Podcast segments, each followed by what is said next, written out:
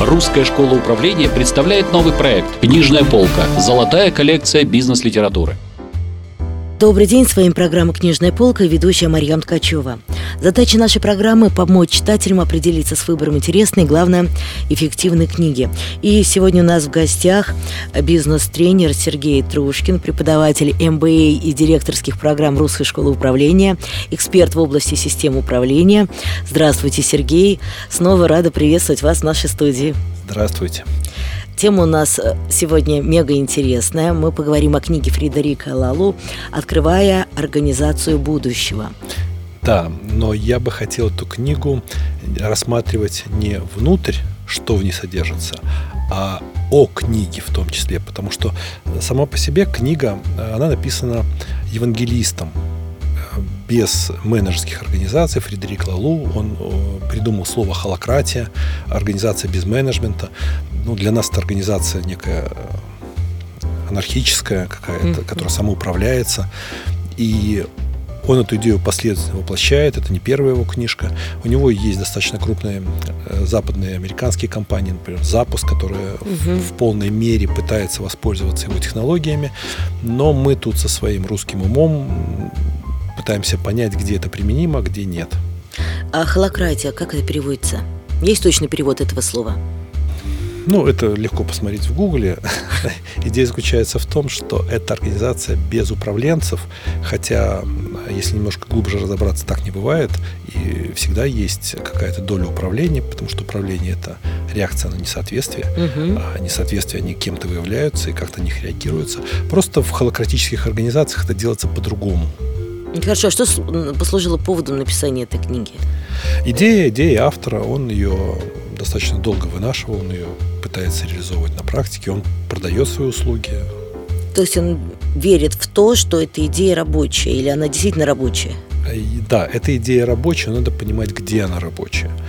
Если мы рассмотрим вообще школы менеджмента с самого зарождения, то первая, которая появилась, это 1880 год, Фредерик Тейлор, то, что сейчас мы знаем как тейлоризм. Угу. В 1911 году он написал книгу о принципах научной организации предприятия. И до сих пор его воспринимают как человек, который с секундомером бегал и всех заставлял работать в позе лица. Но если вы почитаете книжки Тейлора, вы поймете, что там немножко о другом идет речь. Так вот, э, научный базис исследования операций, они не отменились. Они стали еще, может быть, более важными сейчас. Просто книжки о них перестали печатать. Ну хорошо, вот вы говорите научный базис, то есть основа. основа. В чем она заключена? Э, она заключена в том, что нужно наблюдать за тем, как работают люди, выбирать лучший опыт. Этот лучший опыт, конечно, проявляется в результатах, которые приносят люди. А потом распространяется этот лучший опыт на всех остальных. Об этом писал Тейлор. Ну, там были достаточно интересные истории в своей книжке. Он приводит э, о том, что человек переносил чугунные какие-то болванки. И они успевали делать 12 тонн в день, а при научной организации труда они стали делать 42 тонны в день. Это рост производительности труда в 4 раза. Копатели. Э, оказывается, когда вы копаете землю, или уголь, или железную руду, то очень, очень много зависит от того, какой вес вы берете и какой должна быть лопата. И это является предметом научного менеджмента. А поскольку мы рассматриваем книгу Фредерика Лалу э, про холократию, про то, как развивать работу компании без менеджмента. А, это книга скажем, новой волны, нового поколения. Их издается сейчас огромное количество. И, к сожалению, э, эти книги забили собой все. То есть я правильно понимаю, что это система, когда управленцев в принципе нет? Эта система будет работать, когда у вас управление автоматическое когда у вас отстроены все более ранние стадии, когда вы построили все по Тейлору, потом все по классическому MBA, Потом вы кое-что даже из кибернетики взяли, а уже потом вы можете использовать холократию для того, чтобы создавать новые продукты и услуги. Потому что холократия – это идеальный способ работы научных коллективов. Ну, просто сразу вспоминается э, про человеческий фактор. Особенно, если мы говорим о России. То есть отстроенная система это, конечно, очень хорошо, но э, форс-мажорные обстоятельства и какие-то человеческие... Да, Мариам, вы правы. И я от своих коллег слышал такие ну, идеи. Если японец каждую следующую операцию пытается сделать так же, но чуть-чуть быстрее, чуть-чуть лучше, то русский человек каждую следующую операцию пытается сделать иначе. То есть на этой территории живет огромная инновационность, и э, здесь нужно применять еще более жесткие механизмы и методы стандартизации управления, нежели в каких-то других частях планеты. Это серьезное кросс-культурное различие. Опять же, уровень личной мотивации каждого человека. Да, но я бы сказал, что наши люди очень замотивированы на новизну, на то, чтобы попробовать что-то. Потому что если ты умеешь что-то делать, сделать один, второй, третий раз, становится скучно, и ты делаешь по-другому, а там, где другое, там высокая неопределенность, высокие риски, высокие потери. Мы также не забываем тот пласт, эту сферу людей, э, которые работают там с 9 до 6, и таких действительно, к сожалению, очень много. Э, по стандарту пришел, отработал, подошел в конце месяца к банкомату, получил деньги. Ну, собственно, да. В этом тоже автоматизация. Но вы же понимаете, что их и заменяют роботами. И смотрим, что делает Google. Смотрим новости, что Банк Англии увольняет 550 человек, полностью заменяя их роботами. И, в общем-то, это нормально для бизнеса, потому что роботам не надо платить зарплату. Роботы не делают, чего хотят, они делают, что нужно. А куда же денутся люди? И да. вот тут как раз книжка Холократии очень хорошо показывает, куда денутся люди. Люди уйдут в науку, люди уйдут в исследования. В итоге все, к чему идет человечество, это освобождение труда, освобождение человека от труда. Знаете, банально, может быть, но я сразу вспомнила, что именно труд сделал из обезьяны человека. То есть теперь... Ну, я бы сказал, интеллект. интеллект, да. Просто раньше мы вынуждены были палками сбивать бананы. Теперь они у нас как-то сами э, машинами собираются.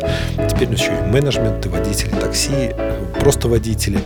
Я так предполагаю, что мы развиваемся с такой скоростью, что через 10 лет нас с вами за рулем на дороге общественного пользования не выпустят. Там будут сплошные роботы есть. Здорово. А как же тогда вот этот кайф от вождения автомобиля? На полигонах где-нибудь, там Ходынское поле, хотя его тоже уже нету. Где-нибудь на старых аэродромах будете носиться. Это достаточно серьезная тема, как нам обеспечить 7-10 миллиардов людей гарантированно продуктами, услугами, при этом, чтобы все были заняты. И вот заняты они будут как раз наукой, и там холократические методы будут работать на ура. Но в бизнес их тащить явно не стоит. Бизнес все-таки базируется на других вещах, на стандартах, на гарантированной выдаче результата, на разделении ответственности, на разделении труда, а холократические организации, они другие. То есть вы полностью не согласны с э, концепцией Фредерика Лалу? Я согласен с концепцией, но я точно понимаю, где она применяется. Если у вас есть подразделение Research and Development, это подразделение исследований и создания новых продуктов и услуг, то там холократия будет работать хорошо. Но, по моему мнению, вы не сможете построить бизнес на принципах холократии. Почему? Потому что бизнес – это штука жесткая. Я повторю, это гарантированная выдача результата. Это гарантированный возврат денег в банке это как можно меньше неопределенности и рисков. Вот. А какие риски? Я об этом, собственно, хотела поговорить. Основной риск холократии, там как бы все за все отвечают, и никто ни за что не отвечает. Хотя там есть выделенные роли. В конце концов, они в, в любом случае превратятся в менеджеров, надсмотрщиков, которые э, смотрят за план фактом. Если что-то не получается... То есть некий управленческое звено Конечно, все равно остается? Никуда от него не деться.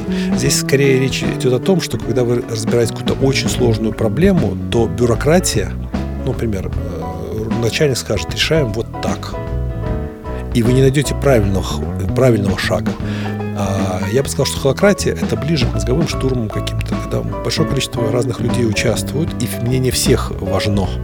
Это такой базар, базар, базар, базар. Вы понимаете, что бизнес не строится как базар. Там все четко, жестко, обязательства выполнения, обязательства выполнения.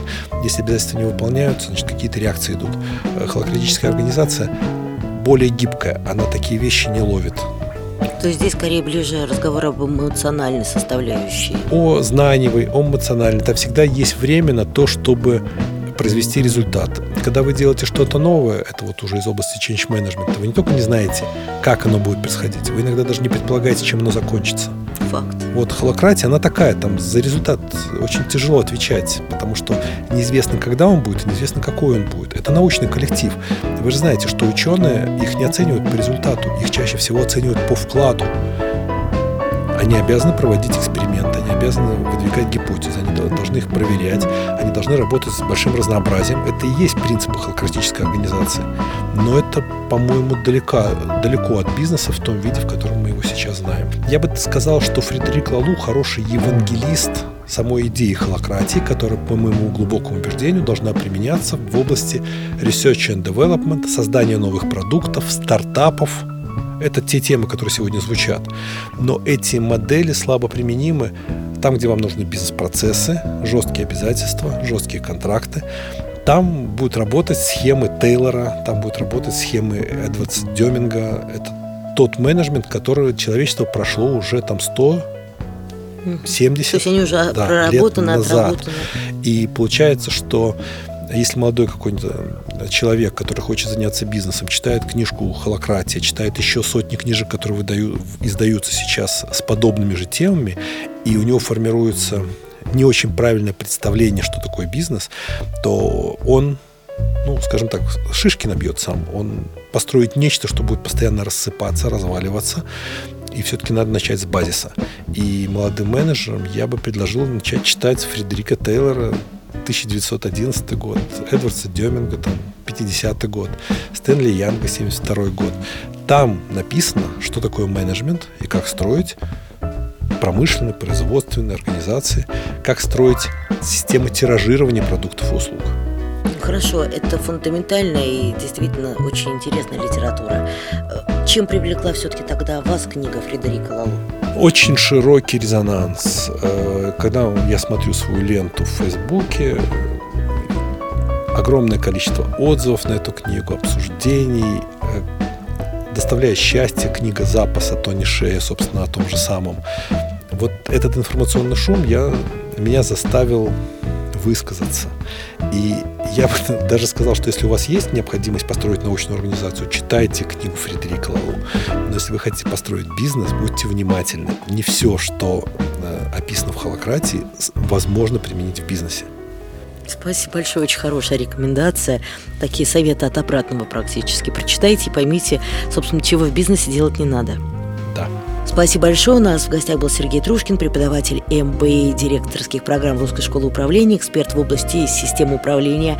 Мы говорили о книге Фредерика Лалу «Открываю организации будущими». В студии работала Марьян Ткачева, Русская школа управления, программа «Книжная полка». До встречи в эфире.